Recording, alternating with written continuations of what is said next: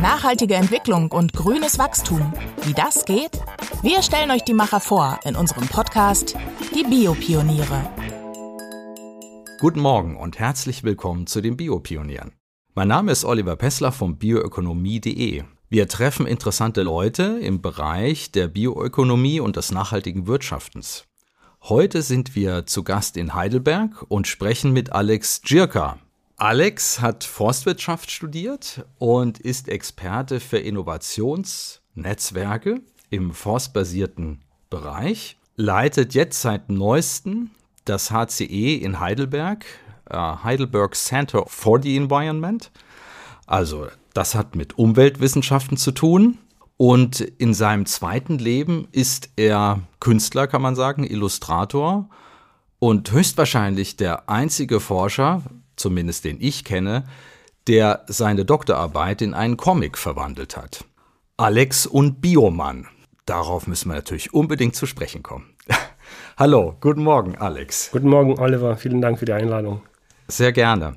Du kommst ja aus Freiburg, hast dort ursprünglich Forstwirtschaft studiert und jetzt bist du in Heidelberg bei diesem neuen Center for Environment.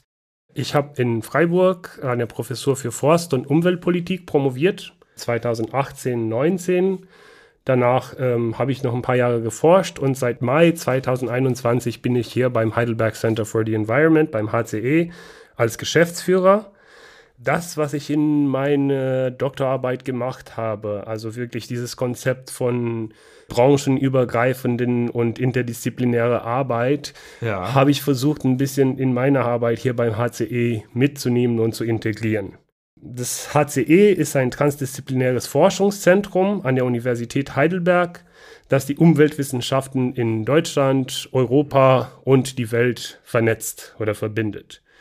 Und unsere Aufgabe ist es also, mit hochkarätigen Wissenschaftlerinnen aus Heidelberg und die ganze Welt äh, zusammenzuarbeiten, sie zu vernetzen und den Wissenstransfer sozusagen zu erleichtern, um Forschung mit hohem Impact zu schaffen. Das ist ja ein sehr besonderer Ansatz und insgesamt geht es eigentlich um dieses Verhältnis von Mensch und Umwelt. Die Umwelt wandelt sich und äh, die Natur, der Einfluss auf die Natur auch. Was ist denn so der Kommunikationsauftrag dieses Instituts? Weil ich denke, es gibt ähnliche Einrichtungen vielleicht in Deutschland oder würdest du sagen, was zeichnet das HCE besonders aus? Unsere Mitglieder kommen aus verschiedenen Disziplinen, wie du schon gesagt hast, aus Geografie, Geologie, Umweltökonomie, Umweltphysik, Botanik, Politikwissenschaft, Psychologie oder auch Germanistik. Es ist herausfordernd, aber gleichzeitig auch sehr spannend, diese verschiedenen Disziplinen zusammenzubringen. Und wie ich schon am Anfang gesagt habe, ich glaube, große Umweltprobleme brauchen wirklich branchenübergreifenden und interdisziplinären Ansätze. Und ich glaube, das versuchen wir zu tun. Wir sind immer noch ein bisschen dabei, unseren Selling Point zu entdecken. Unsere Schwerpunkte sind Klimaforschung, Biodiversitätsforschung und last but not least Bioökonomieforschung. Und auf diese drei Punkte versuchen wir uns halt zu fokussieren. Ja, darf man gespannt sein, was da demnächst für konkrete Projekte warten. Jetzt, wo du auch die Geschäftsführung eben neu angetreten hast. Wie ist es denn mit deinem Bereich? Also wenn man sich das in Zahlen anguckt, dann eigentlich ist ja ganz ursprünglich die Forstwirtschaft Bioökonomie schlechthin. Holz wird geschlagen, verwertet. In Deutschland wurden an die 65 Millionen Kubikmeter Holz eingeschlagen im Jahr 2019. Das ist eine ganze Menge. Dann arbeiten über eine Million Menschen in diesem Bereich, in dem Cluster Forst und Holz. Das ist das, was man vielleicht traditionell so weiß, aber dir geht es ja eigentlich noch um was anderes, um das Thema Kreislaufwirtschaft. Wie würdest du das beschreiben? Ich finde auch, Wälder sind ein faszinierendes Ökosystem. Und wie du schon gesagt hast, sie bedeuten viele verschiedene Dinge für unterschiedliche Menschen. Die sind Kulturlandschaften, die sind Erholungsorte, die sind Biodiversitäts-Hotspots und nicht zuletzt wichtige Ressourcenpools. Mhm. Und so können Wälder, insbesondere Holz, eine zentrale Rolle bei der Entwicklung einer nachhaltigen Bioökonomie spielen. Und du hast es ja schon gesagt, die Forstwirtschaft hat schon immer eine Form der Bioökonomie im klassischen Sinne praktiziert, mhm. in dem Holz geerntet wurde und zu Baumaterialien und andere Produkte wie zum Beispiel Möbel, Zellstoff und Papier verarbeitet und verwendet wird. Aber ein modernerer Ansatz der waldbasierten oder der forstbasierten Bioökonomie würde einfach so viel mehr bedeuten. Es würde bedeuten, diese Wertschöpfung zu erhöhen und die bereits bestehenden Lieferketten zu diversifizieren, mhm. neue biobasierte Produkte zu entwickeln, die von Natur aus zirkulär, erneuerbar und nachhaltig sind. Mhm. Und ähm, ein wichtiger technologischer Faktor dabei sind ja auch neuartige Raffinerien, also Bioraffinerien, ne? die jetzt ja auch nach und nach entwickelt werden, die dann auch Werkstoffe oder vielleicht sogar Abfallstoffe aus der Holzindustrie verarbeiten können, denke ich. Absolut. Das größte Potenzial sehe ich in der Umwandlung von Holz in Nanocellulose. Aha. Und Nanocellulose ist fünfmal stärker als Stahl, aber auch fünfmal leichter. Und es gibt bereits zum Beispiel Autoteile aus Nanocellulose. Es gibt Textilien auf Holzbasis mit äh, einem drei- bis fünfmal geringeren äh, Kohlenstofffußabdruck als Kunstfasern wie zum Beispiel Polyester. Ähm, also es gibt halt schon viele Produkte, die aus diesen Bioraffinerien erzeugt werden können, um halt zu dieser Diversifizierung und Wertschöpfung beizutragen. Und das Besondere von solchen Produkten wäre ja dann auch, dass sie wieder abbaubar sind. Sehr wahrscheinlich. Ne? Und dann vielleicht am Ende auch zur Wärmegewinnung genutzt werden können. Das auch, ähm, aber es gibt auch bestimmte Produkte wie Cross-Laminated Timber, zum Beispiel CLT in den Bausektor. Die sind zum Beispiel der effektivste Weg, um den Kohlenstofffußabdruck des Bausektors zu reduzieren, der von zwei Kohlenstoff- und ressourcenintensiven Materialien dominiert wird. Das ist Stahl und Beton. Das stimmt. Also wir haben auch schon Einblick gehabt in die Forschung, wo zum Beispiel versucht wird, die Zementherstellung ökologischer zu gestalten, nachhaltiger, indem man Asche von der Cassava-Wurzel verwendet anstelle von anderen Zutaten, die den Zement eben äh, schwieriger machen und die die CO2-Bilanz äh, sehr hoch treiben. Beim Holz ist es sehr wahrscheinlich nochmal anders, wie du sagtest, auch mit diesem Werkstoff. Das klingt ja eigentlich sehr spannend. Äh, sowas, was härter als Stahl sein kann, höre ich auch zum ersten Mal eigentlich, ja. Wie bist du denn zur Forstwirtschaft gekommen? Wie bist du auf die Forstwirtschaft gekommen, dass du gesagt hast, oh, das ist ein Fach, das äh, möchte ich gern studieren? Eigentlich stellt man sich ja so vor, da muss einer eigentlich aus dem Wald kommen, dass der da so, so einen guten äh, Bezug dazu hat. Und ähm, auf der anderen Seite äh, denke ich erstmal an Forstwirtschaft ist gleich Förster werden, aber das ist ja bei dir nicht so gekommen. Das ist eine gute Frage. Ähm, wie du weißt, komme ich aus Rumänien, bin in Rumänien aufgewachsen, in Banata Schwaben, Südwesten Rumäniens. Da sind viele Wälder. Ich komme nicht aus einer Försterfamilie, komme eigentlich aus einer kleinen Stadt. Mhm. Ähm, hatte auch nicht viel mit Forst zu tun. Im Gymnasium habe ich eigentlich Literaturwissenschaften und Psychologie studiert. Aber ich war schon immer gerne in der Natur und war von Wäldern fasziniert. Und diese Leidenschaft oder meine Leidenschaft für Wälder hat mich wirklich durch die ganze Welt getrieben. Ne? Von Rumänien nach Finnland, nach Schweden, sogar auch Brasilien und äh, letztens nach Deutschland in den Schwarzwald wo ich ähm, ja an der, der, der deutsche Urwald oder einer der deutschen Urwälder neben dem bayerischen Wald natürlich und dem Pfälzerwald und und und und Deutschland hat da eine Menge zu bieten, denke ich. Ja, auf jeden Fall und mir hat wirklich halt diese Diversität gefallen und ich finde es einfach sehr interessant, unterschiedliche Kulturlandschaften zu sehen. Das ist einfach halt eine Leidenschaft von mir und ich bin ja am Ende kein richtiger Förster geworden. Ich habe Forstwissenschaften studiert, aber jetzt würde ich mich als Forscher bezeichnen, der ein bisschen Ahnung von Wälder und Bäume hat. Also der, der Waldspaziergang am Sonntag gehört so ein bisschen zu deinem Programm. Als Freizeitaktivität oder lustwandelst du da durch den Wald oder bestimmst du eher die, die Pflanzen? Wie kann man sich das vorstellen? Ja, nicht nur das. Also spazieren, wandern. Du hast gesehen, ich bin hier mit einem Gravelbike gekommen. Das, das zählt auch dazu. Und man hat schon einen gewissen äh, Förster- Tick, in denen man halt immer noch Bäume versucht zu bestimmen. Ähm, ich und meine Freundin, die sie ist Försterin aus Schweden, okay. ja, wir, wir, waren beide, wir waren dann beide gerne in den Wald und versuchen immer unser Kenntnis über Bäume und Pflanzen zu refreshen und versuchen, ah, was für ein Baum ist das, was für eine Pflanze ist das. Also das, das ist mit uns, äh, ich glaube, fürs Leben geblieben. Ja, ich kann es gut nachvollziehen. Also Du hast ja die kulturelle Komponente angesprochen, die der Wald hat in Deutschland. Ich glaube, ein Drittel der deutschen Landfläche ist immer noch bewaldet. Das ist ja eigentlich eine ganze Menge. Es ist nicht alles abgeholzt worden. In anderen europäischen Ländern sieht das anders aus. Und dann ist natürlich, wir Deutsche haben einen sehr besonderen Bezug zum Wald. Germanische Helden sagen Teutoburger Wald, dann haben wir den Wald als romantischen Zufluchtsort, den Märchenwald, äh, die Wandervereine und dann geht's ja bis hin zur, zum Waldsterben und der Grünbewegung, die eigentlich sehr stark für die Wälder sich eingesetzt hat. Und wie ist das bei dir äh, gewesen? Du hast beschrieben, wo du herkommst. Vielleicht kannst du da ein bisschen mehr dazu erzählen. Das wurde mir nicht so in der Uni beigebracht. Ne? Äh, da ist der Fokus, oder in meinem Bachelor, da ist immer der Fokus wirklich auf Holz, Ernte, Management gewesen. Aber man merkt, wenn man halt so viel rumreist, mhm. wie schon gesagt, dass, dass Wälder wirklich halt unterschiedliche oder verschiedene Dinge für viele Menschen bedeuten. Ne? Mhm. Und äh, in Deutschland finde ich es auch sehr spannend, vor allem in Schwarzwald. Äh, wir hatten ein interessantes Projekt äh, an der Uni Freiburg, wo ich früher mal gearbeitet habe. Äh, der hieß Muse im Wald. Mhm. Äh, von der Professur für Forstgeschichte. Und da war es wirklich interessant zu sehen, was die äh, Kollegen da alles rausgefunden haben, was dieses Wort Muse eigentlich bedeutet und was für eine Beziehung sozusagen die Menschen zum, zum deutschen Wald haben.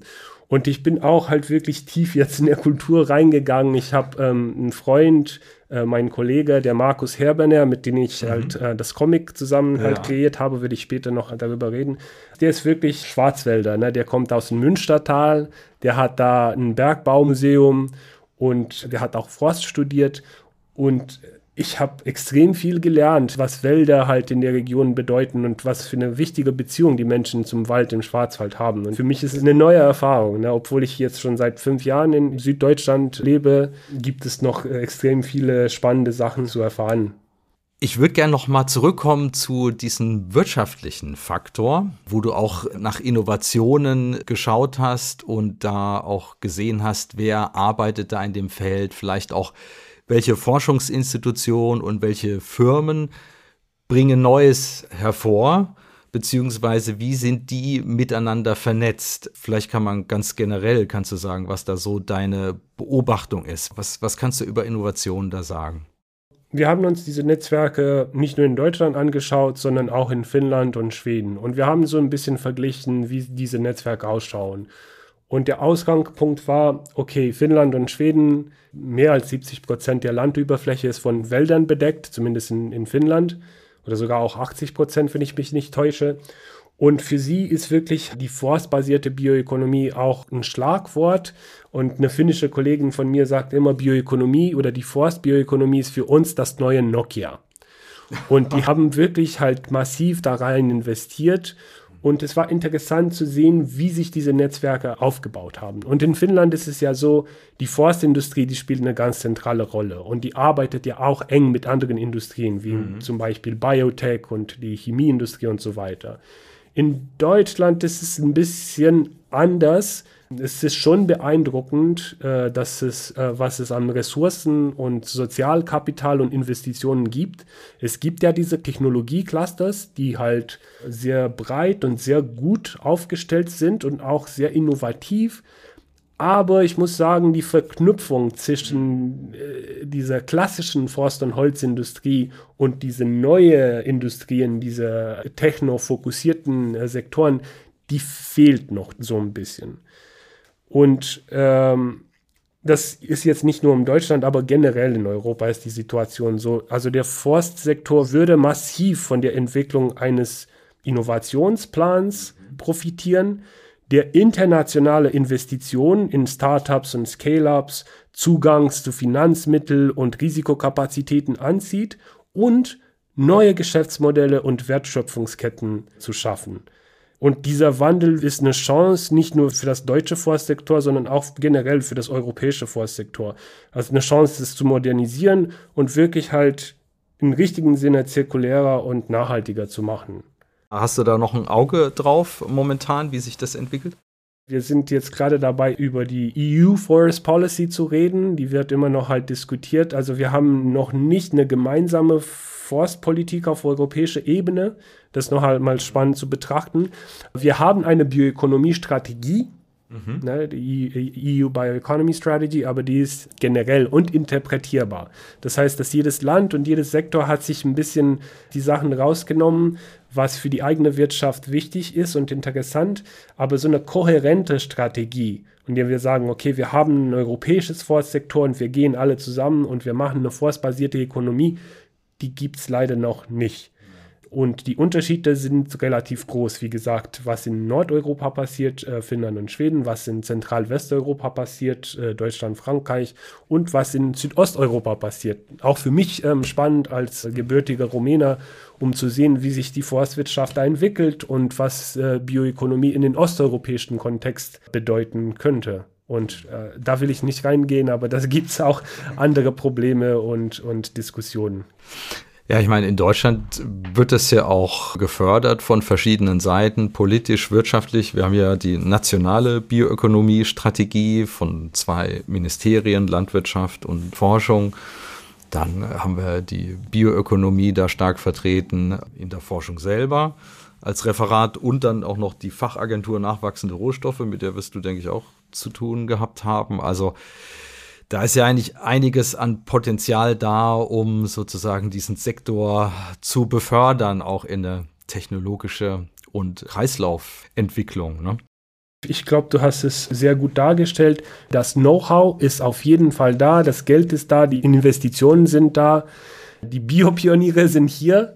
Deswegen sage ich ja immer, die Bioökonomie in Deutschland ist eine ideebasierte Bioökonomie, eine Knowledge-based mhm. Bioeconomy, wie man auf Englisch so sagt.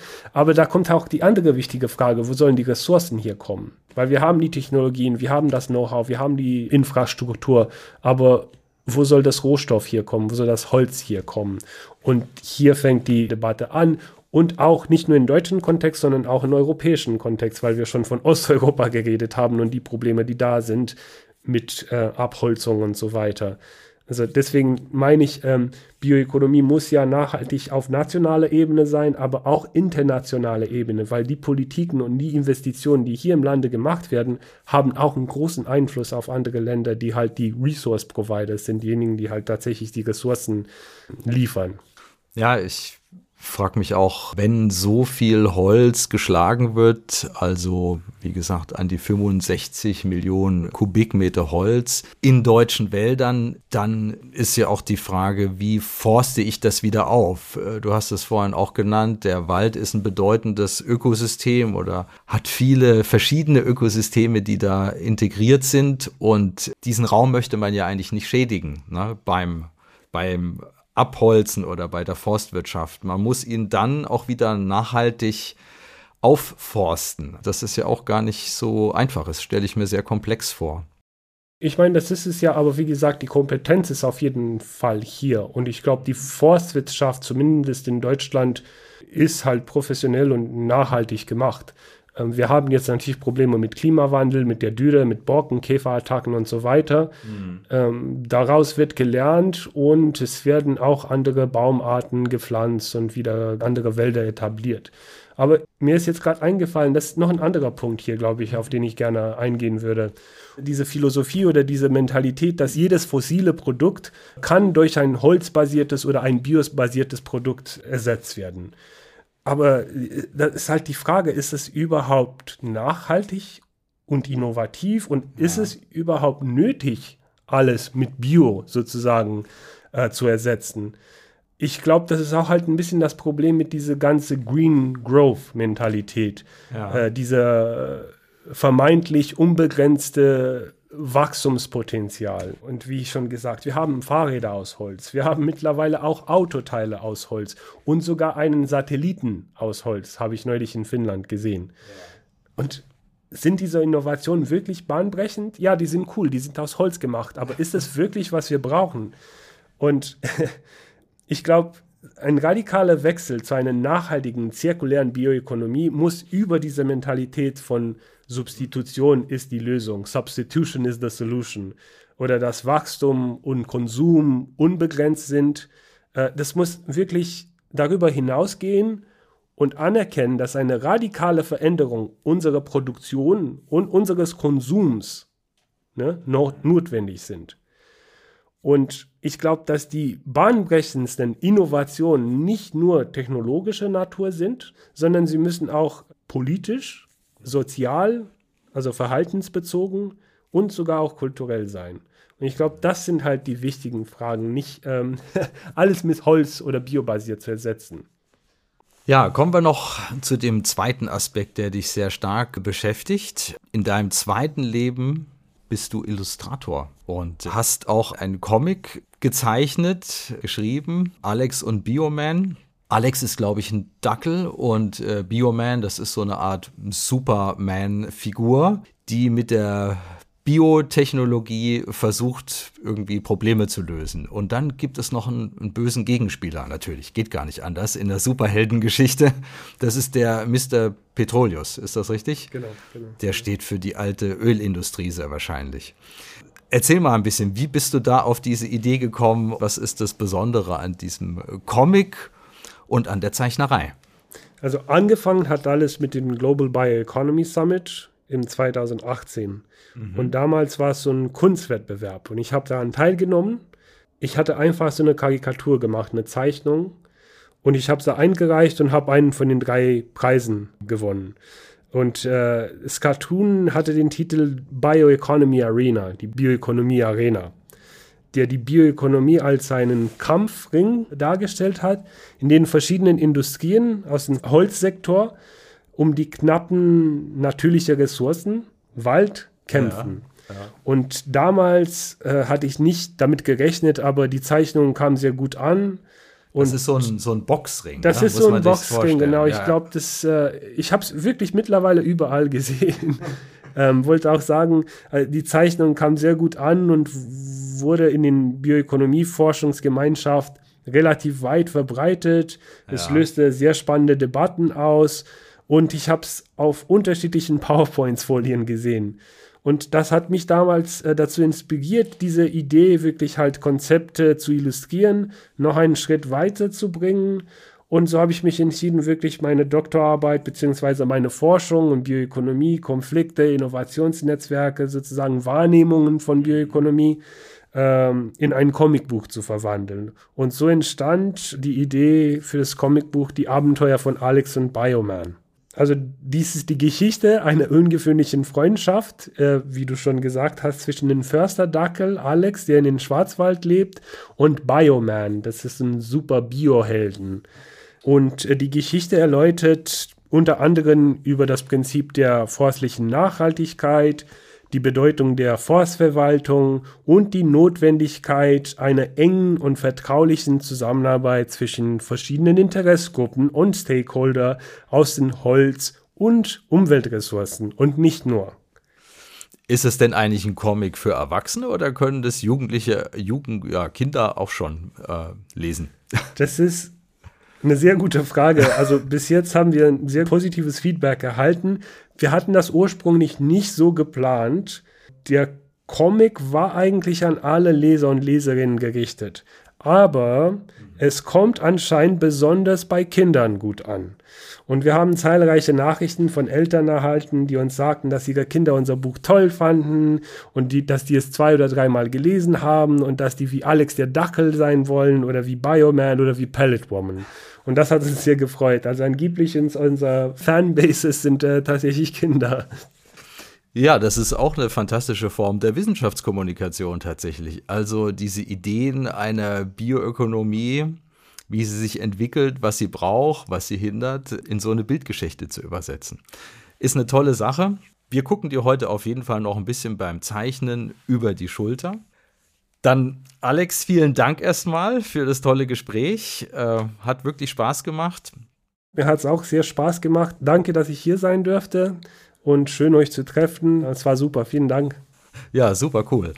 Wenn ihr noch mehr von Alex erfahren möchtet oder überhaupt sehen möchtet, was er so macht, wie er zeichnet, äh, wo er arbeitet, wie der Wald um Heidelberg herum aussieht, dann empfehle ich euch das neue Biopionier-Porträt mit Alex Djurka. Bis dahin, alles Gute und bis bald bei bioökonomie.de und den Biopionieren. Die Biopioniere, der Podcast über nachhaltige Entwicklung und grünes Wachstum. Mehr zum Thema, weitere Podcast-Folgen und spannende Videos auf bioökonomie.de.